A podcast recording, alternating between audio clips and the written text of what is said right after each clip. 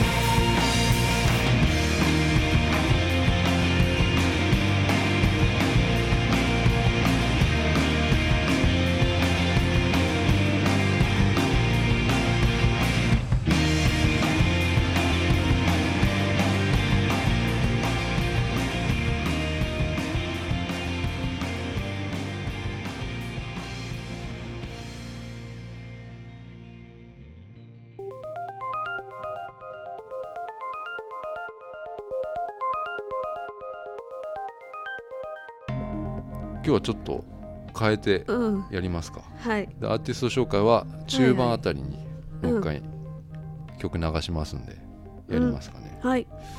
でプレイリストプロファイリングをはい。またちょこっとやろうかなって思っててうん。それはまた後日なんだけどさ、うん。まあメールがまた来ているのでいろいろはあ。のプレイリストのやつをいただいてるので、うん。もしねまたある人は送ってもらえれば、プロファイリングしようかなっていう思っております。うん。でさうんななんか変だな。うなんか変な感じだ。な、ね。うん。まあいいや。まあいいんだけどさ、うん。ちょちょっと待ってあれやろうか。あの美香さんもう見てるかわかんないんだけどさ。うん。見てんのか？ウェントワース刑務所女子刑務所見てる？見てるよ。あのーうん。シーズン2に入ったんですよね、ねあれがもう俺シーズン2に入ってからの方がめっちゃ面白くて。めっちゃ面白い。うん。今あのー庭をね作るっていうことをしてるんですよ、あ彼女たちは。あの 刑務所の中で。庭園を作るっていうことを今しててうん。小屋を作るんだよね。うん。小屋をまあ作ってはい。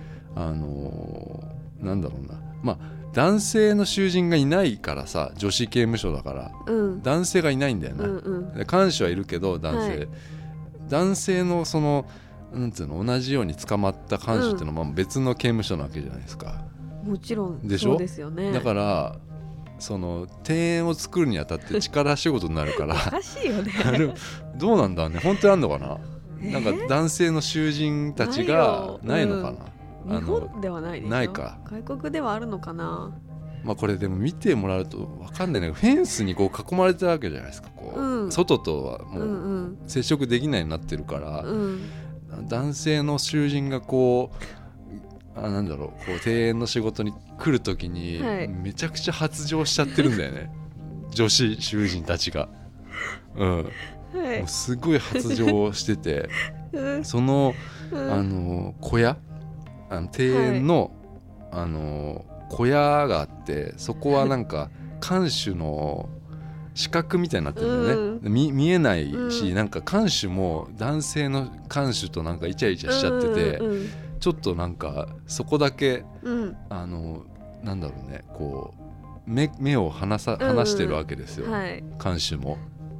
おかしいよね。あの、うん。男女がここぞとばかりにその小屋の中で交わったりちょっと あの薬をこう、うん。そこで密密売みたいなうのん。して、はい。あとちょっと恋とかもね。生まれるんだけど 結局そのうん。まあこのねドラマに出てくうん。る人たちってうもうん可愛い人とかいないじゃないですか、はいはい。だからうん。恋愛もブスとブ ブ男がするっていう全然羨ましくない感じがうんいいなと思って。いいよね。人もうん。イケメンいないし、はい。もう可愛い女の子もいないっていうすごいすごい作品だと思って俺これ。うん。うん。でもうあのなんだろうシシーズン2に入ってはい。結局その新入りの囚人うもん。何人かこう入ってきたんだけど、うん。その中にあのマキシーンっていうマキシーンは180センチぐらいあるなんだろうムキムキのあの 囚人なんですけど、はい。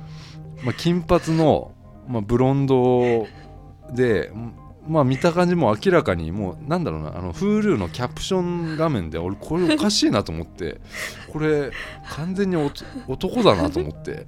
うん。でそのね完全に男がかつらかぶって金髪の。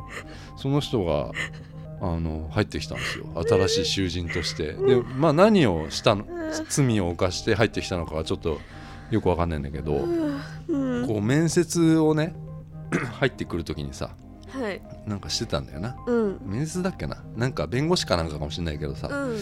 まあ、キシンとこう弁護士さんみたいなこう話して、でうん。罪をこう軽くしてもらいたいってマキシンは弁護士さんと話したんだけど、うん。その時にねその弁護士さんがうん「君の名前はマックスだっけ?」って言うとうん「ノーマキシーン」みたいなこと言って。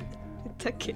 男の名前あー。男っぽい名前を捨てたんだよね。あ。ーはーはーはーマキシーンですっていうのを言い張ってるっていう、すごいなんかちょっと可愛い ところがあるっていう、うん。そういうなんか、うん、おかしいでしょ？おかしいってなんで？俺でも調べたんだよなこれちょっと。ああるの？ああいうこと。あのーいわゆるニューハーフっていうのは、日本でもうん。女子刑務所行くらしいのよ、そうなの？それはもうあの性の適合手術みたいないわゆる取っちゃった人はうん。そっちに行くみたいな、そうなんだ。だからもう海外もありえることなんじゃないものすごいそういうなんかうんシャワールームのシーンとかね もう一切他のうんマキシーンは見られたくないからっていう、うん。そういう。そうだね。避けてたねうん、でなんかちょっと特別扱いされるのもなんかうんちょっとごちゃごちゃしてみたいなのがすごいあって今うん。めちゃくちゃ面白いっていう、ね。うん、でマキシン男だからうん。めっちゃ強いんだよね、うん。うん、なんかそうわ悪者なのかいいやつなのかがちょっとわからないっていい人そうだけいうのがど。面白いなと思って、うん今火曜日にいつも配信されるからさ、はい。新しい輪がさ、うんうんうん。だから火曜日はすごい楽しみ楽しみだだねっていう感じなんだけどさ、うんはい。でさあの、はい。この前あの俺宇宙すごい好きなんですよ、うん。まあ、バーモンド彼の話したんですけど、はいはい。ビッグバンっていうそのねビッグバンの映像イメージ映像がバーモンドカレーのパッケージと似てるっていう、うん。それでそういうのをねうん。コンセプトにした方がいいんじゃねえかみたいなこと言ってたんだけどさ、うん。あのまあ、ディスカバリーチャンネルとか見見てたりとかしてんだけどさはい。あの映画でさ「はい。オデッセイ」って知ってます？ああ最近のやつ。最近のやつ、はい。俺見に行ったんですよ。お。映画館で、うん。でずっとね俺好きだからこうういうん。ね、話うんうん。見たかったんだよ、はい。だけどあのなんか流行っててうん。この映画、うん。俺ちょっとムカついちゃっててなんか。なんか取られちゃった感じがしてなんか。ムカついてすねて見に行ってやんなかったんですよ。あの普段全く映画見ないあの丸の内の OL, OL とかがさ、はいはい。もう最高みたいなうんことうん。言ってるのを聞いたりしてた。俺歯医者でも言われたんだよなその 可愛い受付の人に「うんうんオデッセイ見ました」って言われて。うそういうのがあって俺もうちょっと見てやんなかったんですよ。そんな話すんの？歯医者で。歯医者で俺治療してる時にうん「オデッセイ見ました」って言われて。ええうん。美容院みたいだね映画うん好きっていうもうあ言ったー言っちゃったからさ。ううん、まあいろいろあるのよその歯医者の。ちょっとね、うん。あの機機械が故障しちゃってーんうん治療がその日できないえ？時があってうんうんうん。その機械のやり方がわからないって言い出したの。え？その人が？レントゲンの取り方がわかんないって言われて、なんかえ？動作しなかったらしいの、うん。ダメじゃん。ダメなんだよ、うん。ダメな女なんだよ。そあそいつ言ったでしょ前、うん、あーあー可愛いから何でもそう許される可愛いから許される人なんですよ。うううそっか。うん。でもなんかできないですって言われて。うん。えでもなでもちょっと、うん俺ちょっとやれるからっつんで俺がね、え俺が？うん。その機材うをん。なんか見ればわかるわけよ。うん。まあそれでもできなかったんだけど、うすん、ごい。そういう話からなんか待ってる時に先生見たとかそういう話になってそういうこと言うそういうね、うん。人が見てるっていうことで俺はなんか、うんうん。もうなんか、うん。いやなんでこれに興味持ったのかみたいなところを話したかったわけですよその人に対して、うんうんうん。面白いものっていっぱいあるのになんでこのうんうん。これに興味持ったのかって、うんうん多分男だろうみたいなのとかさ、うん、そうなんかな思ったわけですよ、うん。そういうのあってもう俺はちょっとうん。もう結構経っちゃってますけどそのはい。この映画やりだしてから、あうん。の前にその去年の今頃だよね。インターステラーとかああってーはいあ美香さん見てないんだよなまだな。見てない。インターステラー。うん。すごい俺は、ね。あすごい良くて。う うん。んあのーその時はこんなことなかったと思ったのよ、うん。そのインターステラーやってる時はこんなうん。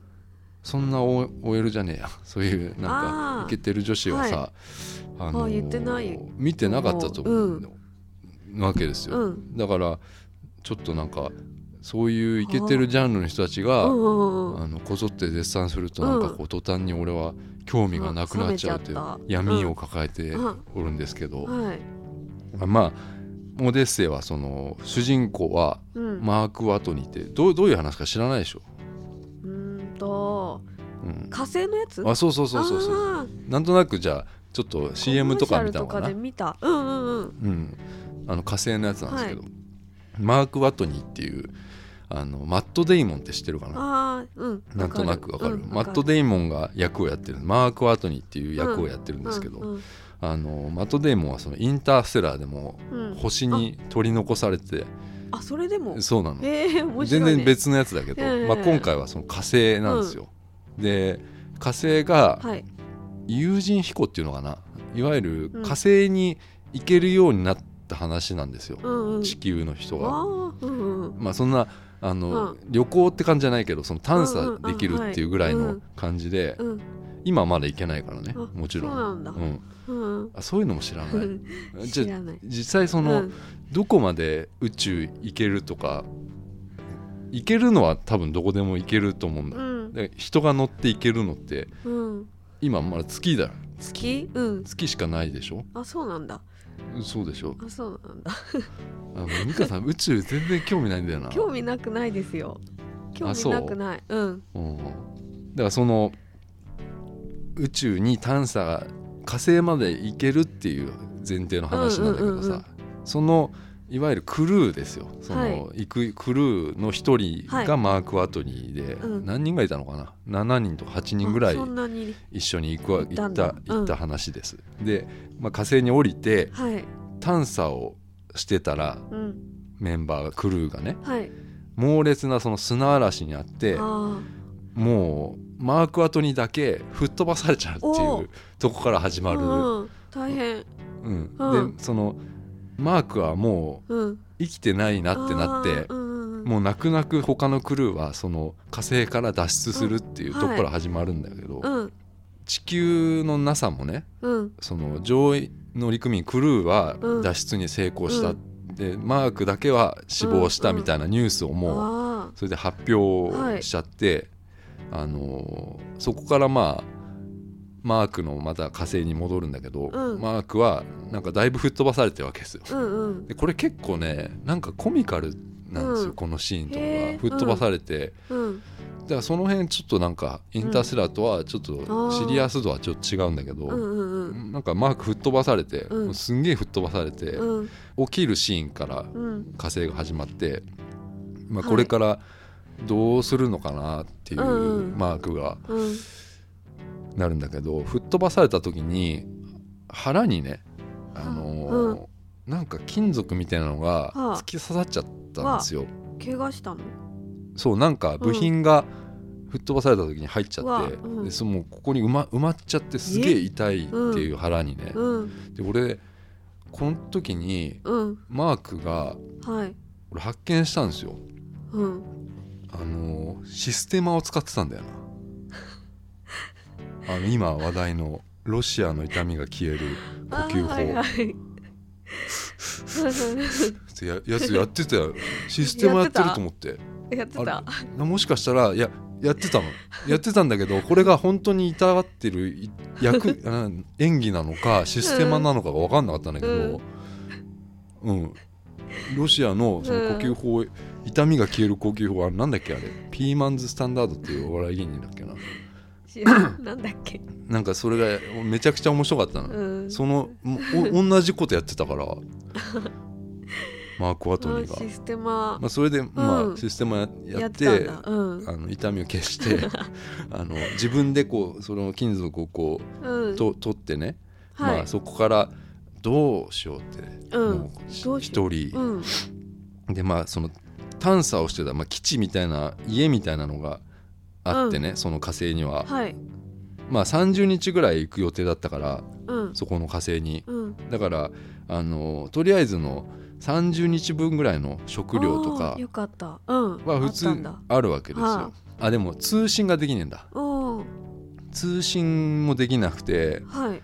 もう絶望的なわけですよ、うん。食料あるんだけど水がもう足りなくなっちゃったりするだろうってなって、でビデオその、基地にあるうん。なんかビデオカメラでこう日記をねつけていくんですよ。そのあの火星に残された人っていう体で自分はね、うんうん。あの日記をつけていくんだけど、へーうん。もう普通に考えたら死んでいくその様をね、まあ、記録するみたいはなことじゃないですか。うん。でマーク・アトニーっていうのはあの植物学者で言ってるのよ。はい自分はね、うん。その植物学者として火星に送り込まれたクルーの一人で、だからその今ある、はい。今この基地にある環境でうん。何かこう生きていく術をねお。探し始めるんだけどはい。その30日分の食料の中にじゃがいもを発見したんですよ。じゃがいものはい。普通のじゃがいも、はい。でそれ見てうん。じゃがいもを作ろうってなっえてうん。そのコロニーっていうか基地の改造ししだして自分で、うん。なんつうのかな土とかもうん。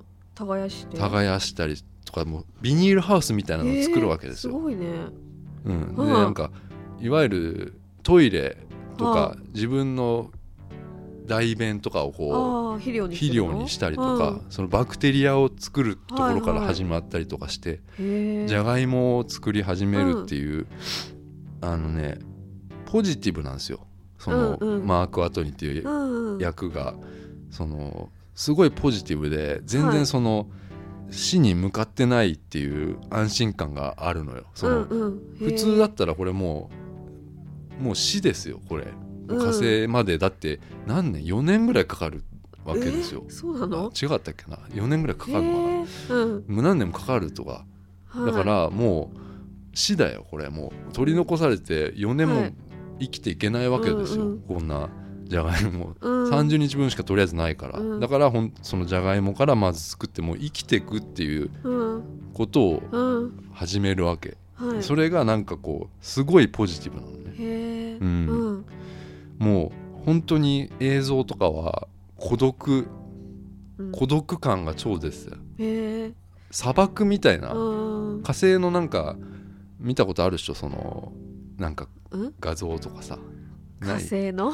火星の表今なんかほら探査機は行ってるわけですよ、火星の表面とかってもうなんか、うん。なんだろうなあれなんていうのかな。砂漠？砂漠？砂漠みたいなのがずっと続いたりして山みたいな岩の山がこうあったりとかして、うんもうそれだけよ。うん。そのなんかこう孤独感うんはいっていうかなんかそれがねうん。やっぱりなんかこうシリアスになるはずなんだけどうん。それがなんか全然こう見ててあこの人死なないんだろうなっていううん。なんかこううん。安心感はああいいですね。あるんですよ。うん。で美香さんはその映画うん。見るときに必ず結末を聞いて 安心して楽しむっていうはい謎の見方してるじゃないですか。そうです。それはハラハラドキドキがやっぱ怖いわ怖けでしょ。いです、うん、なんかこういう映画だと敵が絶対いいたりするじゃん。はい、うん、だけどこれって火星なんですよ。だからうん。別に火星人出てくるわけじゃない,、うんうんうん。ないわけ。誰も本当にいないっていうところでただひたすらうん。なんか生きていく術を探してるっていうマーク・アトニーがすごいいいかなって思ってうん。すごい安心してはい。俺は見れた、あいいね。ただうん。地球には帰れるかわからないよっていう、うんうん、地球はまあ今まさにお通夜みたいになってるわけですよ。マーク・アトニー死んだみたいになってるから。うん。だけどそのマークは火星ではなぜかもう音楽ガンガンにかけてディスコの 音楽を、えーうん。あそこに基地にあったね船長が好きだった音楽を、残残した音楽をうん。ガンガンかけて、あの明るいね。明るいんですよ、本当に。その辺はなんかこうなんていうのかな面白いうん。コメディ的な要素もうんあるっていう、うん。すごいこうミスマッチなんだよね、映画のうん。うん映像と、うん。うんうん火星のだだっ広い砂漠みたいなところでディスコの音楽とかが流れてるっていう、うん。そういうのはでもミスマッチだけどそういうのが良かったなっていうのがあったな。うん、で一箇所デビッド・ボーイの「スターマンが」はスターマン」っていう曲が流れるんだけどそこはちょっとうん。感動したかな、あそれデビッド・ボーイ死んじゃったからさ。その歌知ってるそうなのよ、うんうん。なんかすごいタイムリーな。ああそっかそう。うん。うんでも地球に帰ってこれるかがわからないっていう映画ですよ、はい。これは。うん。えそれは最後それは見てくださいよ、はい。うんやっぱり。うんうん。ただその実際にこれが起きた時にねはい。本当に本当に誰かが火星に残されちゃったっていうニュースがあったとするじゃん。うん一、人誰が残される、うんうん。その時に、うん。これって公になるのかなっていうはい。疑問がすごいあってうん。あのーなんだろうな。こう命ってやっぱ数じゃないじゃないですか。やっぱもう大事じゃない。はい。その数じゃなくてさ一人でもやっぱり死んでしまったら悲しいわけですよ、うん。だけどその一人をねやっぱはい。救うためにその火星に支援をね送ったりとかってめちゃくちゃ金かかったりさ、うん。時間かかったり、はい。国家的うんなうん。やつなわけじゃん、はい。だから本当にそういうこういうことってやるのかなっていうのをは思ったんですよ。本当に起きたら、うん。うん、うん。だからなんかこれねあの世界中がやっぱ手手を取ってはい。その彼を救出するみたいなことをするわけなんだけどはい。あのこの映画その中国がねうん。あの支援をするのよ。結局そのうん。アメリカだけ、NASA だけでは、うんうん。中国の NASA みたいなところがあの支援をしてねうんうん。彼を助けようってことになるんだけどはい。今その NASA と中国 NASA アメリカの NASA と中国の NASA みたいなところって、はい。あの支援をしていけないんだって本当今の実際はへえ今？だからうん。アメリカのロケットには中国人が乗れないっていうえそういうことがあったりとかして、はい。それがまあ映画ではまあ手を組んでみたいなことになったりしてんだけどさあのなんだろうな。結構政治とか社会とかお金とかはい。いろんなこと絡んできちゃうじゃん。はい。だから公にすんのかなっていうのがあってさ実際。うん。残されちゃったらうん。ニュースにしないような気がするんだよなって思うんだよな。隠されそう。うん。うん。でこれその救出劇みたいなのを全世界生中継みたいなことをするわけですよ。はい。それはなんかこうエンターテインメントになっちゃうじゃん。今からうん。この人死んじゃうかもしれないんだけど、それをなんか中継してる。うん。まあ映画だからねこれはね、ううんん。もちろんそれなんだけどさなんか実際にこういうことがあったらはい。どうなんかなと思って、ううんん本当に俺は隠すんじゃないかなと思っちゃったんだよね、うん。今のこうんうんうん。の世界っていうのはさ、はい。うん、まあちょっと最後の方にあの中国とね NASA 絡みのシーン、い、いシーンがあったからさそれちょっと見,ると分かるんだけどさ、うん。うん。いや俺はすごい面白かったな。お。こんな。うんちょっと見てやんなかったんだけどさ オデッセイを。ううん。ん面白かった、へえで闇切り裂きやりますか？うん。続いて。眠くなっえ？ー 眠い？曲いきますかじゃあね、はい。じゃあもう一曲。17歳とベルリンの壁。終日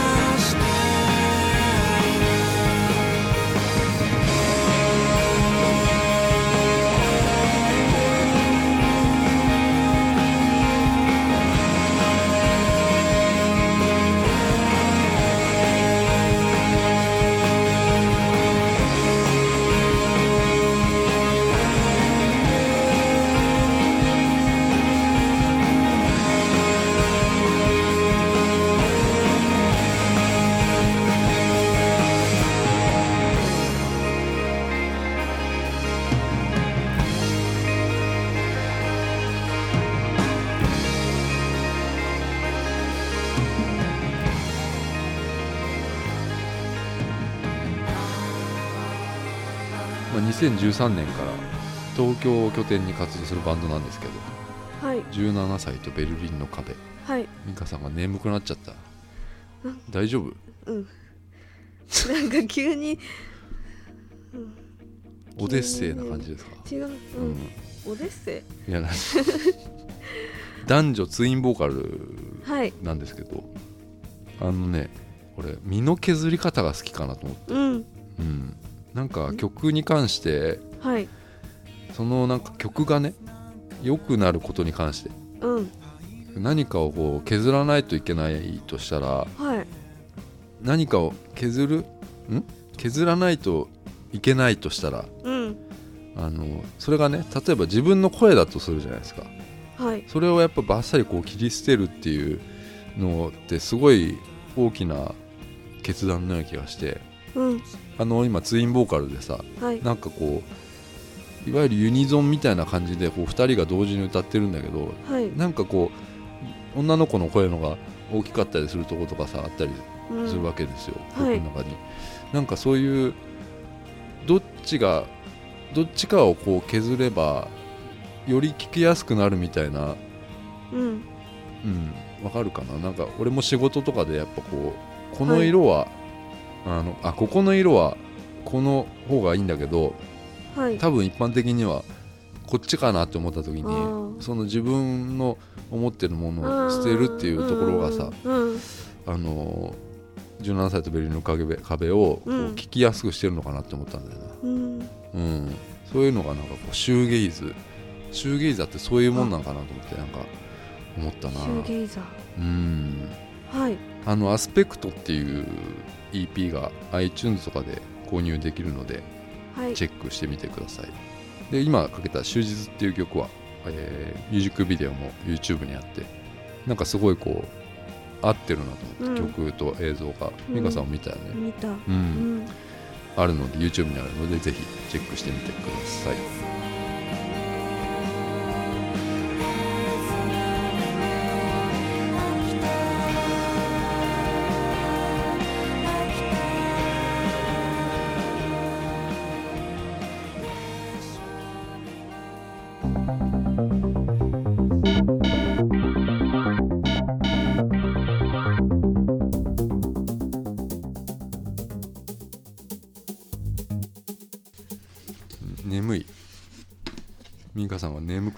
した。大丈夫です。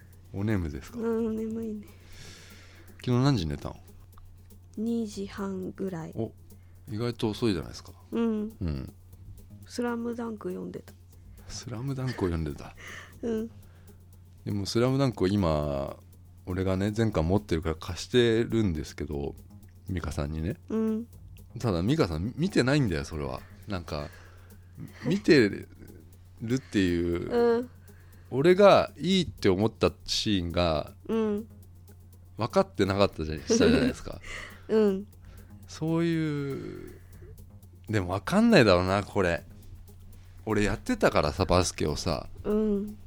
こういうことって難しいんだよっていうのがあるからうん。スラムダンク的に「スラムダンクは本当にリアルタイムで見てて、うんうんうんバスケやってうんた中学校の時に流行ってたもんだからさ、はいなんかなこういうことが難しいんだよなっていうのがうんできちゃったりするとおおって思うわけですよ、このえ「スラムダンクの中でさ、うん。なんかそういうのがちょっと伝わんないんだろうなと思った。なんか面白いって言ってうるん。割には分かってねえなと思って、う うん。んだって人の顔がまずわかんないんだもん。それはさ面白いの？面白いよ。見てて。うん本当に？でも説明してもらったらもっと面白い。そうなのよ。うん。まあ海南線でねうん。花道があの高砂にパスだゴリっつってパス出しちゃうシーンだ。あれもううん。あれあれもう笑ったけどな。笑ったけどすごいわかるなと思って。うん、うん似てたから、そういうのああるからさ実際に。あ間違えちゃって？間違えちゃうとかさ、監督にパス出しちゃう時とかってあったあったりしたからさ、うん。うん、なんかそういうなんか はああの極限の集中力の中でうん。ふっとこう切れた時になんか変なミスしちゃったりする時とかうん。そういうのがなんかこう、うん。あるんだよな。それさミスした時さ、うん。後でどうなんの？怒られるの？怒られるな、うわー、うん、そういう時は。当時はやっぱでも殴られたりするからさ。そそそこで殴られるかは分かんないけどさ、うん。そういうことがあったからさ。うん。うんまあいいんですけどはい。闇を切り裂く。あ。はい、はい。説明を読んでください。はい。えー、闇を もう一回。はい。闇を切り裂くコーナー。泥のような学生生活を送ってきた皆様に甘く切ない映画や音楽に触れていただいて、うん。光を取り戻してもらおうというコーナーです。はい。ウェブサイトにもテキスト版があるので今までの闇を切り裂くも気になった方はチェックしてください。はい。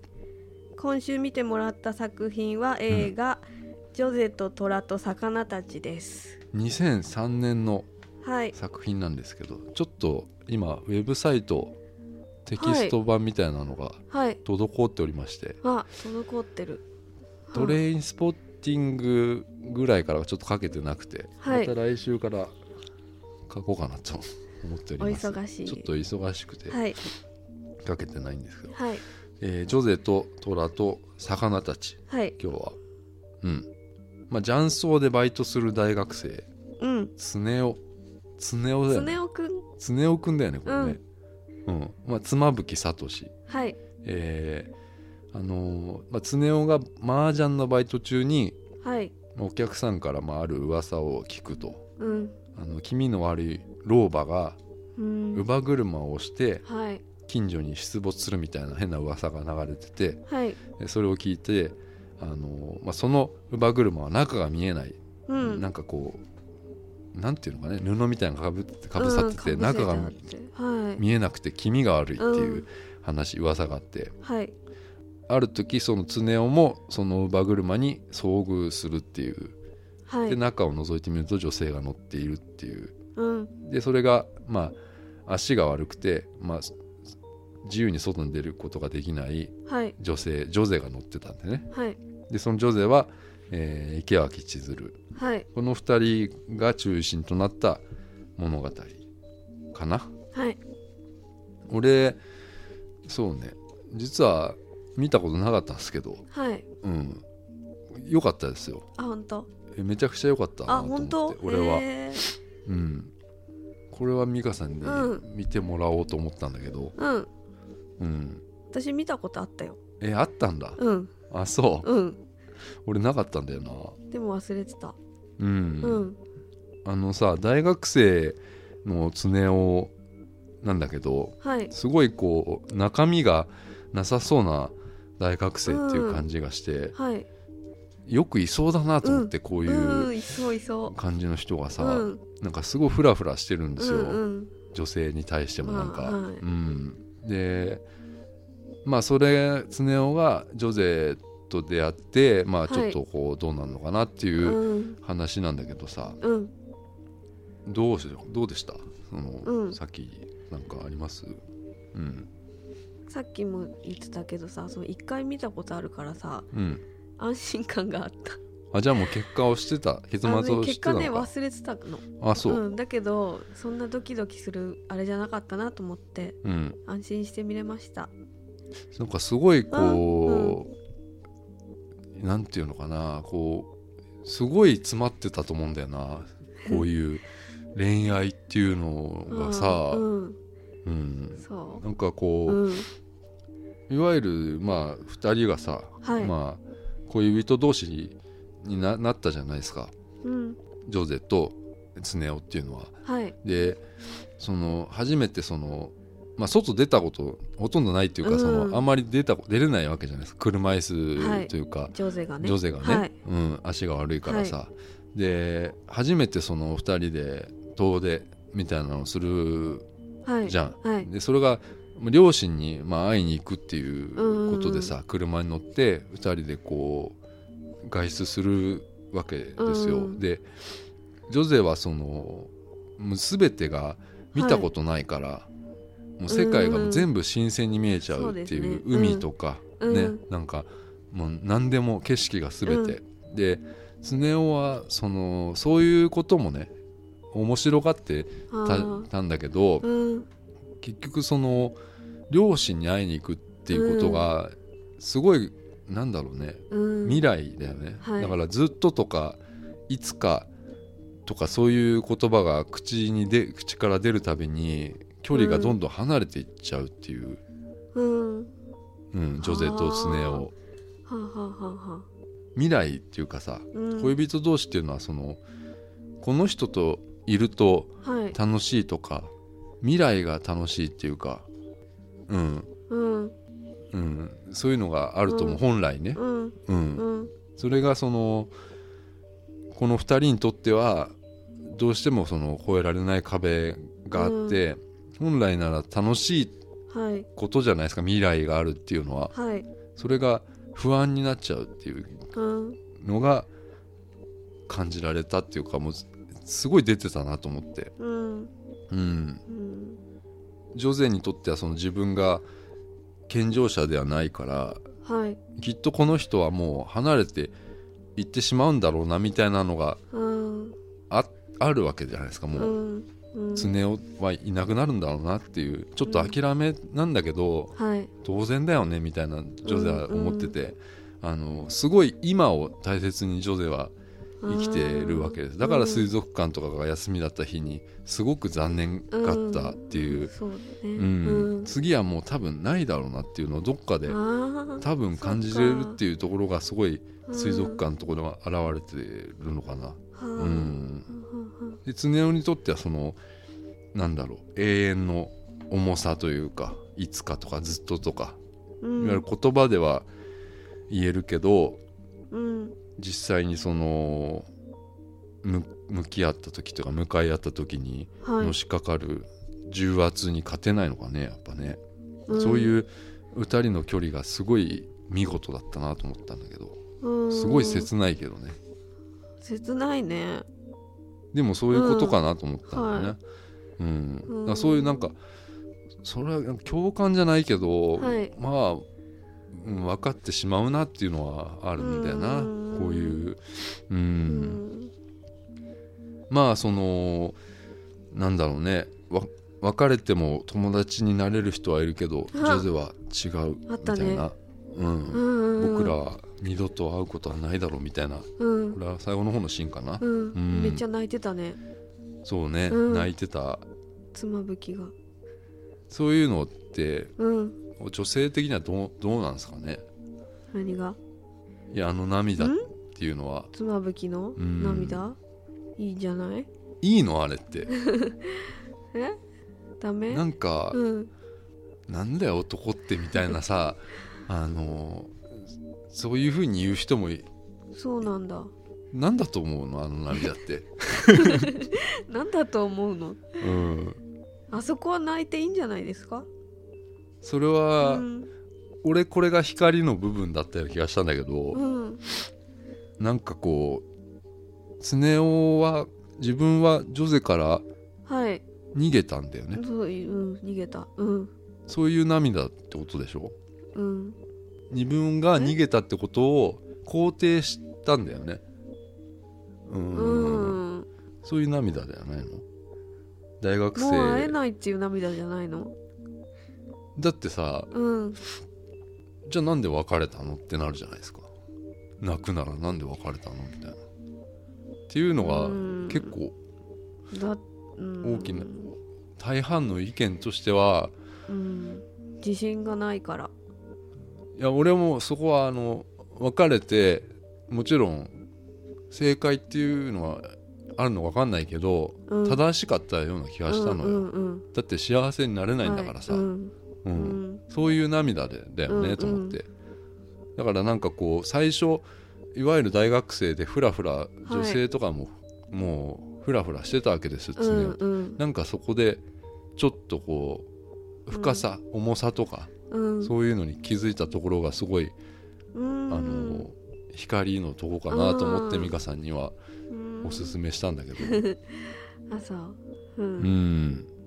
そうね、うんなんか初めてこうもしかしたらこの常雄っていうのは初めてはい。自分で選んだのかもしれないなと思って道を。ああそうかもだねってうん。今まではそのな自分がなかったと思うんだよな。あなんかこう、うんうん人に生かされてたっていうか人によってコロコロこう変わったりとかして、うん。でそういうのが初めてこういう決断をしたっていうところがすごい伝わったんだよな、うん。でもこの涙ははい。結構批判する人は多いんだよな。そうなんだ。ううん。んそうか。何泣いてんだよって。なんで？っていう人いると思うぜ。なんで？えな逆になんでか 俺も分かんないんだけどその美香さんがうん。肯定してるのかよく分かんないんだなんけど、で？いいじゃん。あ いいの？そこはいいんじゃない？泣いて。ん？なんかじゃあさその別れてもほら友達になれる人はいるっていうシーン、だけどまあ、うん。会うことないだろうっていう。うん。別れた人とね、ほらはい友達になれるかとかはい。よくあるじゃないですか、はいこういう元彼元カノと別れた後に普通に会ったりできる人っていうのは、うん。俺無理な人なんですよ。うん。俺はそのあの友達みたいにすることはできないっていうか、あの今までもほぼないはい。別れてから会うことっていうのは。うんでそれができる人っていうのはうん。本当に愛し合ってなかったからっていうのをすごい言われたりするんですよ。そういう説あるじゃないですか。うん。本当に愛し合ってないから友達になれるんだよみたいなことを。うん。でそれもわかるうんわわけですよ。ううん。ん。で俺がなんで合わないのかっていうと、うんあのー会った時に、うん。好きだった時のうん。自分とは別の自分にならなきゃいけないうん。のがある。の分かるかねこういうのうは。ん。うん。うん。自分別の自分に付き合う前の自分になんなきゃいけないのかなと思って。いうん。や別に会いたくはないんだよもう。会いたくねえから別れてんだからさ、うん。だけどなんかこう不思議なのは不思議だなと思ってその友達別れたのにうん。なんか飲み行けたりとかするのってうん。それはちょっとなんか何話すのとかさ。う ん何話だってすんだろう。恋人同士だったらさ未来っていうのがあってさうん。じゃあ例えば手つないでたのに手つながなくなって歩くのとかさ。あそれだけでも変変なな感じかなと思って。あうんそういうの考えちゃうとさやっぱり俺すげえ鼻水されてきたんだけど、あ大丈夫。うん。大丈夫です、はい。あのそういうの考えるとなんかこう不思議な感じがうん。あーするなと思って、うん。うん。うん。別れても会える同士っていうのははい。あのお互いが恋人になる前の自分なわけでしょ？うん大丈夫？眠い？眠くない。い えそういうことじゃないのかな？恋人になる前の自分で会ってんのかなと思って。そうかな。でそうフラットな関係なわけでしょ、うん。うん、え？お自信？なんで？自信じゃない？パチパチって言った。ちょっと揺れてない？揺れてないよ。あれ揺揺れてないもん。れてないわな。うん。うん今何話してたっけ？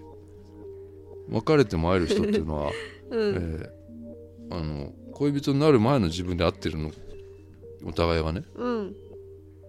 うん、これって恋人になれなかった人だよなと思って。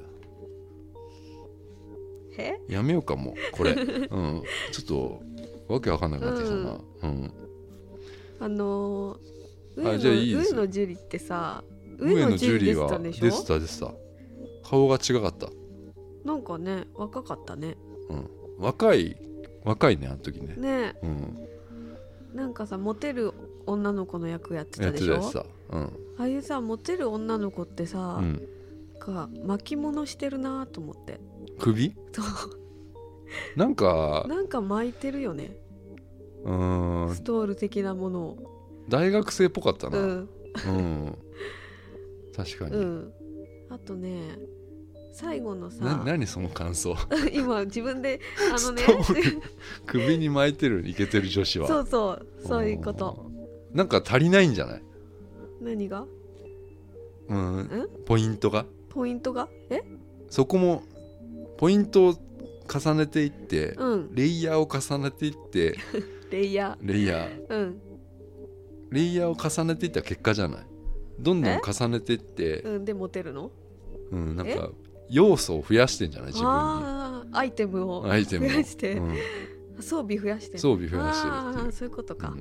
ああそっか。で、でさ、うん。最後のさ、ホテルで魚がこう、はいはい。泳いでるっていうあのプラネタリウムみたいな、うん。あそこでさ魚の CG みたいなのが急に出てきたでしょ？あああれいる？と思ってなかなか難しかったんじゃないですかねそのうん。実際にああいう演出するのが、うん。あうれ、ん、いる？と思って。ああです。マジそこで笑っちゃったのね。ちょっと笑っちゃった。うん、魚だっつって、うん、うん。あ CG 急に出てきたと思ってうん。笑っちゃった、まあ、確かにそこだけだったかな。なんかそういう、そうそうそうそう。ん。う、うん、シーンは、うん。うん。うんまあいいシーンだったけどな、うん、あそこはな、うんくるくるり。くるりな？うん、くるりの曲うん。だよね。くるりちょうどあれぐらいの時にうん。ライブ見に行ったことあって武道館に、うんその時のライブのタイトルがうん。うん「はぐれメタル魔人斬り」とかなんかそういうタイトルだったの。ライブの。ちょっとドラクエ入ってんだね。そうん。でその時は全然なんだろう何はぐれメタル美香さんはそうか知らないんだよね。そう思ってたけど、うん。今すごいわかるからはぐれメタルと思って。いや、うん。あのーちょっと俺も新鮮だったわ。はい。何が？いやはぐれメタル今「星のドラゴンクエスト」っていううん。ゲームなんかスマホのやつやってるじゃん。うんすごいやってる。やってるでしょ、うん。あれドラクエのなんかシステムを使った、まあ、スマホのゲームなんだけど、うんはぐれメタルって俺、はい。知らない人をやっぱ初めて出会ったからさ、知らないよ。しかも美香さんははぐれメタル倒してると思ったら、うん。全部逃げてたっていう。あれ攻撃当たんねえうんだよね、すごい回避するわけでしそうょ逃げてた。レアなうん。モンスターなんですよ、うん。うん、知らなかった全部倒してると思ったら逃げてたんだ、うん逃げてたね。うん。すぐ逃げっからな、あいねつは、にゃにゃって逃げてた。うん、うん。そうね。はい。じゃあそういうのをちょっと思い出したと、思い出しました。うん、うん。あいいじゃないですかね。思い出すっていうのははい。この闇を切り裂く、うん、いろんなことを思い出すっていうのはいいんじゃないですかね、うん。何点ですかね。四俺俺も4です。いやよかった、うん。うん、ジョゼとトラと魚たち4です。うん。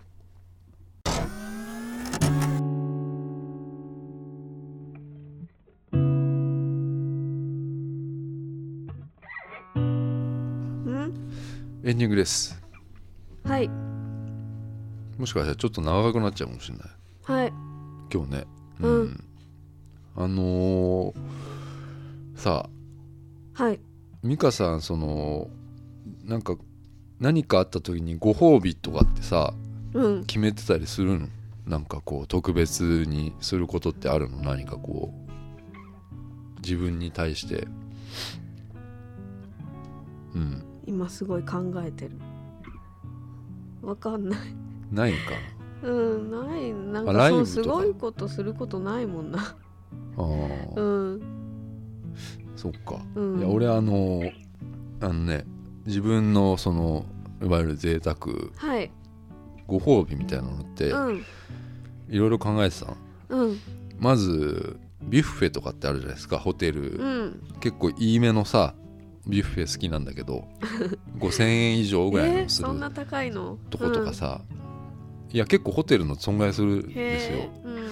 あと31とかさ、まあ、パーティーパックみたいなのあれ、うんうんあれとかも結構2000円とかうん。するよね、あれきっとね、そういうのを独り占めするのがすごい食べ物だ。食べ物結構多くて、そういうの結構区切りになるわけですよ。うん。で他に何かこう探してたというか何かあるかなと思ってうん。見てたら焼肉っていいなと思っうん焼て肉。うん。なんかスペシャルな感じうんうん。するじゃないですか、はい。であの俺この前あの昼にねうん。行ってきたんですよ、焼肉へえー、叙々苑に行ってきたんですよ。お。西麻布の有限亭っていうのかな。めっちゃ高いところなんですよ、はい。昼に一人で。すごい。いやあれ結構その仕事がうまくいいいったからさ。はい。ちょっとほっとしてはい。フラッと入っちゃったんでおお。で有限亭、有限亭っていうのかなあれ。うんそうそうそう。すごいいいところなんですけど、あれもね昼のねはい。なんかランチのあれでうん。5000円ぐらいするわけですよ、高い。もうん。うでもこれいいですよ。ねこれねプレゼントとかにいいかもしれない。あああの親とかに。ほうほいやなんか全部うまいんだよな。うん。どんな？俺サラダ食えたんだよ、あサラダ。うん、うんすごいね。すごくね。あ何が入ってた？のねきゅうりとか入ってなかったんだよな。なんかうんタレタレがうまくて。うまいね。叙々苑ね。苑の。うん。俺全部うめえなと思って。うん。あらよかったね、これはいいななと思って、うん。うん、ちょっと候補に入ったかな。今後のご今後の褒美ご候補褒美候に補に、はい。うん、へえ昼にあああいうとこ行くとちょっとよくわかんない人がいるなと思ってなんか何？してんのかなっていう人が、へえうん、お金持ちそうな人いて面白かったお金持ちなのかな？でも芸能人とかもいいるんだよね多分ね。業界の人？業界の人とかね、そう。ん、初めて一人で行ったな。焼肉なんわて、うん、焼いて？焼いた焼いた。うん。なんかうん。前掛けみたいなのしてさ、うん、うんうんいましたよ、うん。ううんん、何かあります？とねうん。この間久々にうん。何年かぶりうにん。カラオケに行ったんですね、う んおーいいじゃないですか。お母さんと。おお母さんカラオケ好あきなんです。そうなんだ。ちょっとそれ聞きたいですそういう話。うん あでも行く、うん。行くんだね。カラオケとか。ケ。いや俺一人でい行こうかなって思った時があるよ、ほとんど行かないんだけど、なんか歌いたいなって時がうん。あって、うんうん最近思ったんだよね。でもギターで歌えばいいやいじゃん。そうなんだけど全然違うじゃん。カラオケに行くのとさ。あーそっか。だってあんな密室でさ、うん歌えるってなまあ車持ってるからあれだけど。車で歌うのすごい楽しい。大声出せるじゃん、うん。やっぱないマンションとかだから大声なんてあんま出せないからさ、ああいう密室でうん。大声出したいなっていう時はあるの、うん。うん行けばいいじゃん。いや行きゃいいんだけどさ。やっぱ一人で行くのはちょっとこう、で二人とかだとうん。恥ずかしいじゃん、うん。翔太郎君とかと行くのさ。めっちゃ恥ずかしいで。恥男二ずかしい人とかで、うん、翔太郎くんと行けばいい。いやちょっと恥ずかしいな、ううん。で何？うん。行ったん、行ったの。それうで、ん、えっと岡村ちゃんのもう「攻めカルアるね。ミルク」をね歌おうと思って、いはいはい。お母さんも知ってるからカルアミルク好きだから。そしたらめっちゃ難しくていやあれは歌えなかったんだよ音ね階が難しそうだなあれな。ううん。んゆっくりの歌ってすごい難しいね歌うの。でも岡村ちゃんほらライブだと今結構スローで歌ってるよね。昔はやっぱりうん。ちょっといじゃああのさらに難しいわやゆっくりにした方が歌いやすいんじゃないかな。そうなの、うん。歌えなかった。そうなんだ。うん。え他何歌った？歌うの？愛はおしゃれじゃないもん。あ岡村ちゃんだけなの？うんそんなことない。ちょっときあと k p o p も歌った。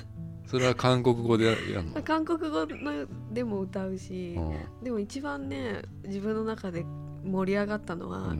やっぱビッグバンそれ、ビッグバンのうん「ファンタスティック・ベイビー。ちょっと聞きたいじゃないですかそれ」ああうん。面白い。お母さん知ってるのそれ。お母さん知らない。えファンタスティック・ベイビー知らないの？知らない。だってあれうん。あのあそこの、うん。ああいう曲ってあのサビないないじゃん。なんかうん、ダンスのとこが重要なんじゃないの？あそこって ダンスのところ？なんかサビっぽいうん。メロディーみたいなとこあるじゃん、うん。サビのところのメロディーになってるじゃん。歌詞がなくて、うん。なんかそういうとこが重要なんじゃないの？うん、なんかさほら今うん。本人の映像が流れて、あで本人の声も流れるのがあるからなんか一緒に歌えてすごい楽しい、えー。いいね。うん。まあ俺行こうって思ったのはうん。あれ知ってる？J ウォークって昔はい。いたじゃん、はい。何も言えなくて夏だっけ、ね、捕まっちゃったりししたでしょ、うん。あれがねあの、うん。その焼肉屋だっけな？どっかで流れてて j ウォークの何も言えなくて夏が、歌いたくなあれこの歌なんかあのいいなって思って、うんでしいいんだけどなんか語呂が悪いなと思ったの。き 聞いてみてこれ。うん。あの韻が全然踏めてないのよ。でえもそれがいいんだけど。綺麗な指してるんだ、ね、そうそうそうそう。それが2番とかあ全然合ってないの。うん。なんか歌詞のサイズとメロディーが。いやあこれちょっと歌いたいなと思ってこれ。うん。うん。何も言えなくて、うん。うん。いやいいいい曲なんだよあれ、うんうん。うん夏にねかかりますラジオで。うん、かかるね、うん。あれ懐かしいな。うん、うん、まあ今日こんな感じで はい。終わりますか。うん。さよなら。さようなら